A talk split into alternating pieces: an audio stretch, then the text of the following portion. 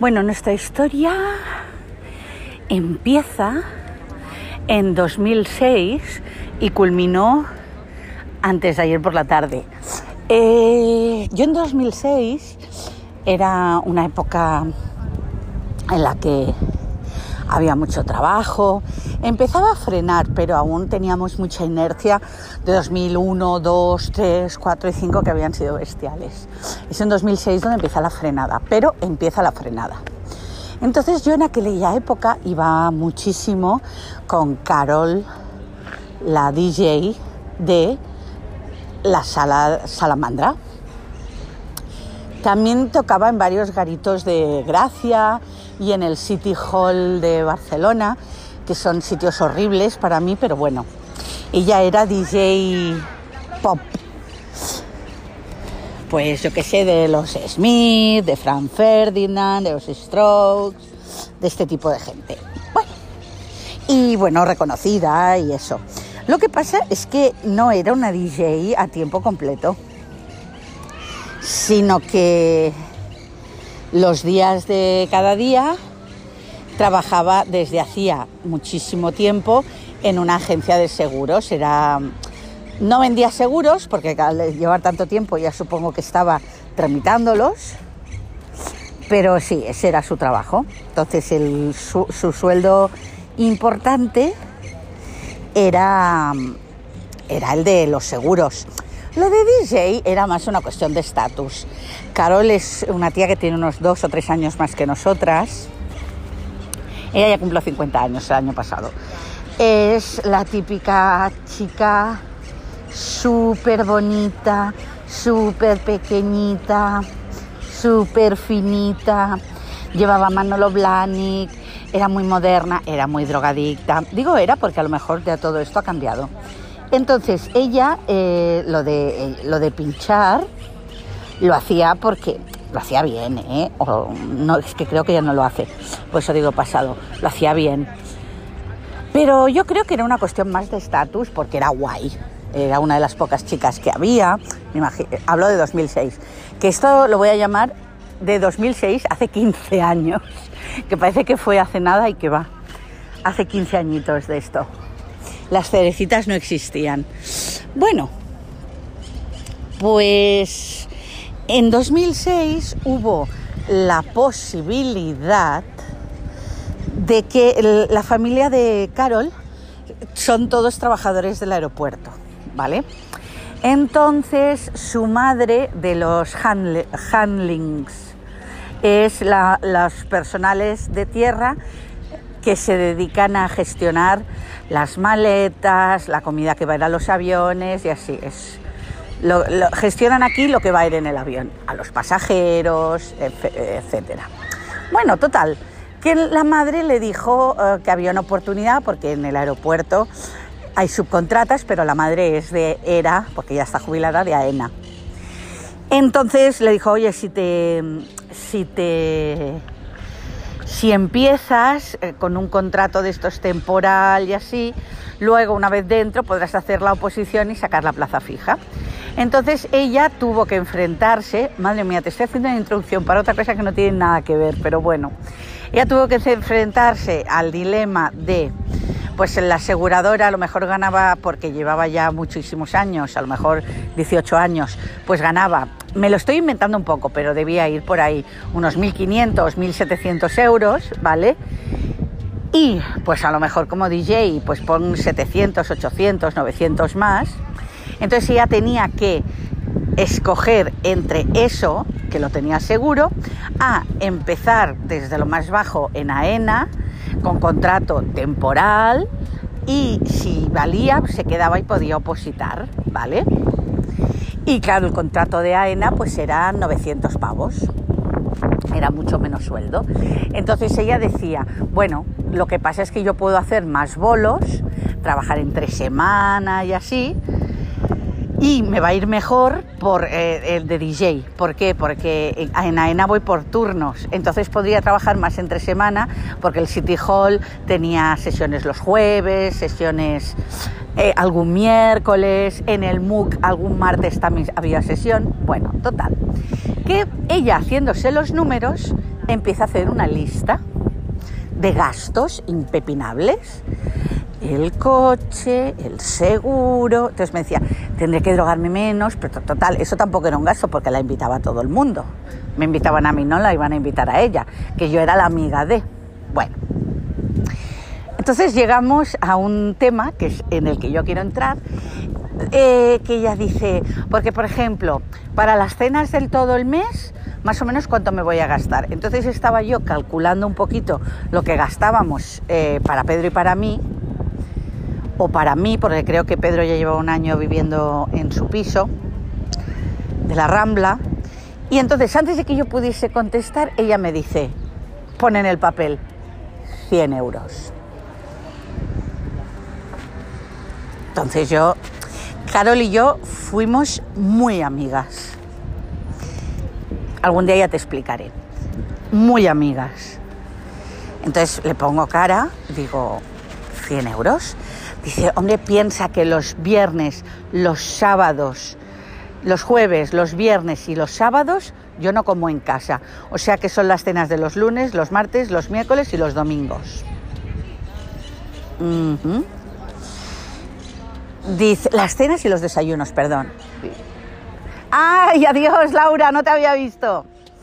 Pues dice, dice, pues bueno, para los desayunos y las cenas de esos cinco días a la semana, pues 100 euros. Digo, hombre, yo lo veo un poquito escaso. No, porque yo desayuno en casa pues lo básico y después me como un planchado. Ya, pero 100 euros en comida para tu casa, porque al mediodía hacía menú. 100 euros en tener la comida mensual que tienes en tu casa para cuando estés en tu casa, para hacerte un café, para hacerte un vaso de leche, para cenar cuatro días, para desayunar cinco días. Claro, y me sobra. Digo, tía, ¿qué comes? Porque yo...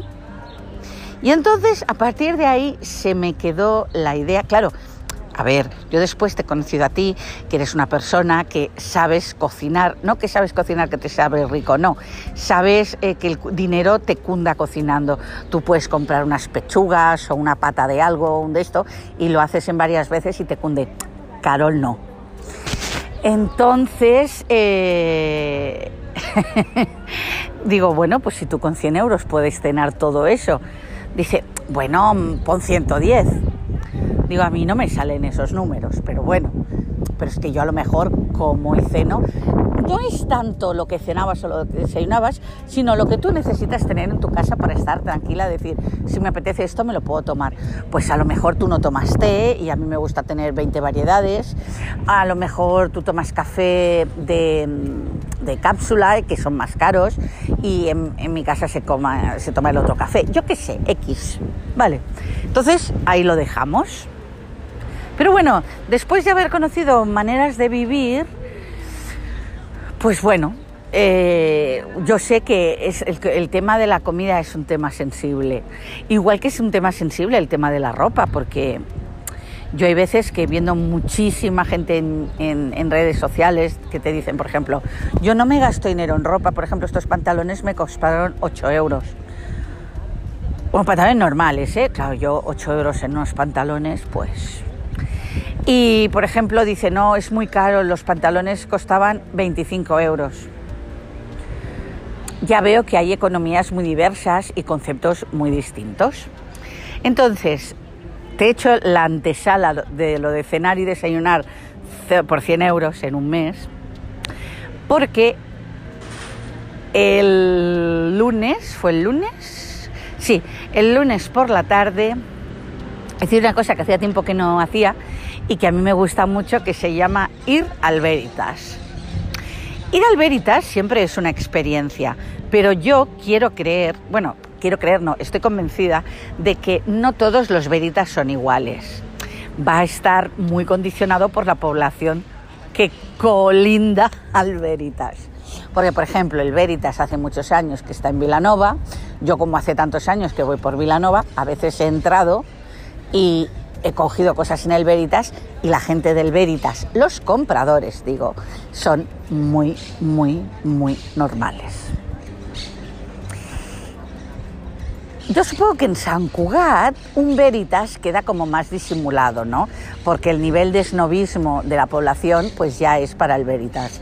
Pero en Hospitalet, más en Hospitalet Centro, a ver, si ponen un, Hospitalet en la, si ponen un Veritas en la avenida Masnou, pues a los tres o cuatro días tendría que cerrar, porque ya la gente que hay ahí pues yo no creo que los señores estos gallegos o estos señores extremeños que traen la matanza del pueblo, los hijos que veranean en Cáceres, no creo yo que esta gente vaya mucho al Veritas.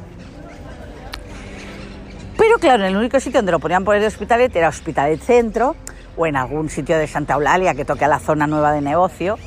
Y en Hospitalet Centro, pues en la calle Mayor hay un Veritas, es un Veritas pequeño, no es un Veritas donde estaba antes la Gairal, la droguería industrial. Bueno, entonces tú entras en el Veritas y ya tú notas que esto es un supermercado, pero a ver, cuidado, cuidado. Aquí la gente que venimos, comemos, primero, sin hambre. Segundo, solo por alimentarnos. O sea, desvestimos de su capacidad de dar placer a la comida. Tercero, es un supermercado, pero bueno, es, es distinto.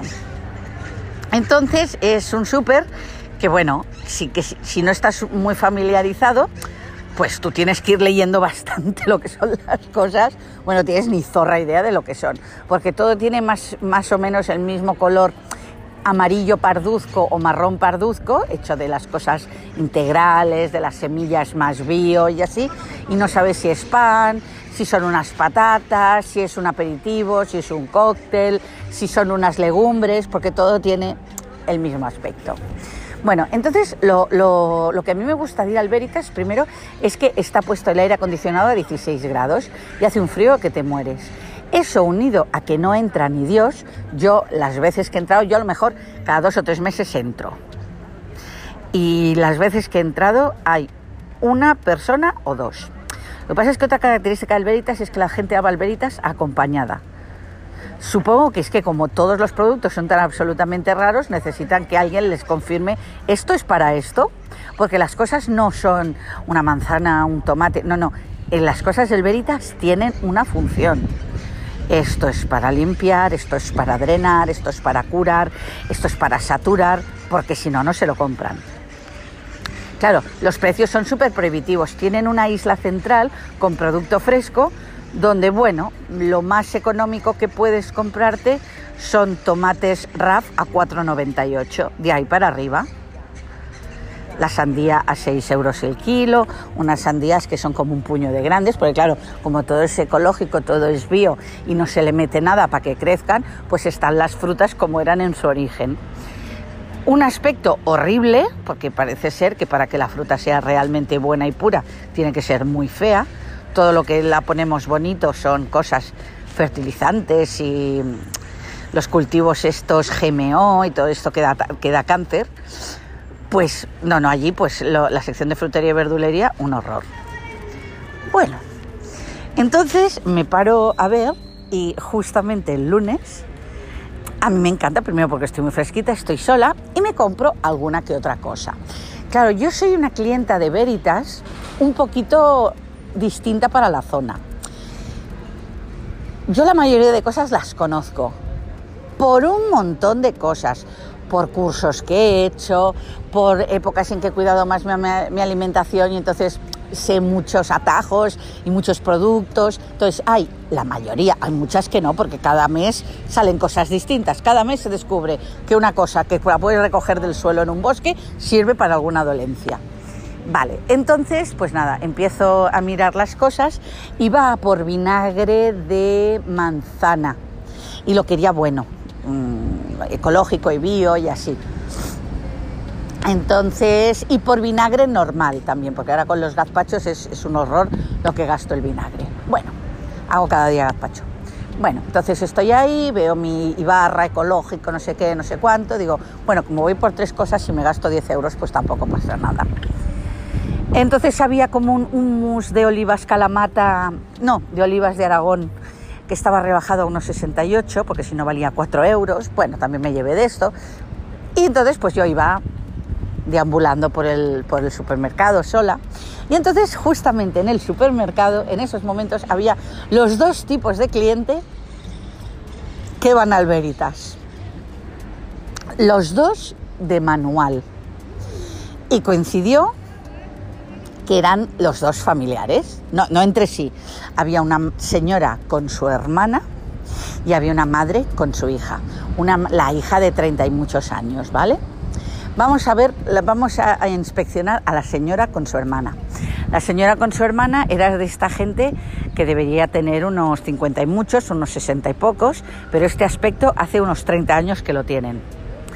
Ropa holgada, eh, mucha izquierda, mucha progresía, mucho catalanismo, ¿vale? Eh, nada amarillito de, esto, pero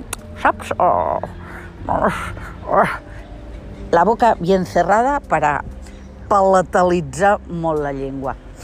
Entonces, eh, ellas iban como imbuidas de conocimiento con el trigo bulgur, el sarraceno, el no sé qué. Entonces, claro, como allí vas a la sección de los trigos y tienen como 8 o 9, pues claro, allí, pues si estas cosas te interesan mucho, pues te haces pajas. Y sobre todo, si crees que saber de estas cosas te convierte en alguien especial, bueno, pues ahí es, es la sesión, de onanismo. Entonces, una le iba diciendo a la otra, Marga, Marga, ya bulgur. Sí, sí, però és bulgur fermentat o és bulgur del... Claro, yo, yo me puse al lado de ellas y es que me descojonaba viva. Más esta gente huele como... Huele como a infusión. Huele como a palodú. Se deben lavar los dientes con aceite de coco y, y bicarbonato. Es gente como muy ens ho cuidem tot. Entonces agafaron el, el bulgur, agafaron dos pomes, ¿sabes? En plan, comprem una miqueta cada dia, no se'ns faci malbé. Després un tomàquet, ah, mira que, quin goig que fan, ai, sí, sí, n'agafarem. I era com, bueno, ir al súper como quien va al Museo Británico. Todo era, oh, ah, ah, ah. ¿Qué t'agraden les no sé què? No, això no m'agrada. Ahora no me acuerdo qué eran. Sí, esto rojo, la ramolacha. Bueno. Pero el premio gordo lo tenía yo en la caja. Eh, compro mis cositas, ya me he reído un montón con las dos Leocadia y la otra, porque parecían de verdad dos brujas. Y en la caja están la madre y la hija, estas ya castellano parlantes, llevaban un carrito de estos que se llevan ahora que parece como un cochecito de niños que metes las cosas dentro, que vale 200 euros.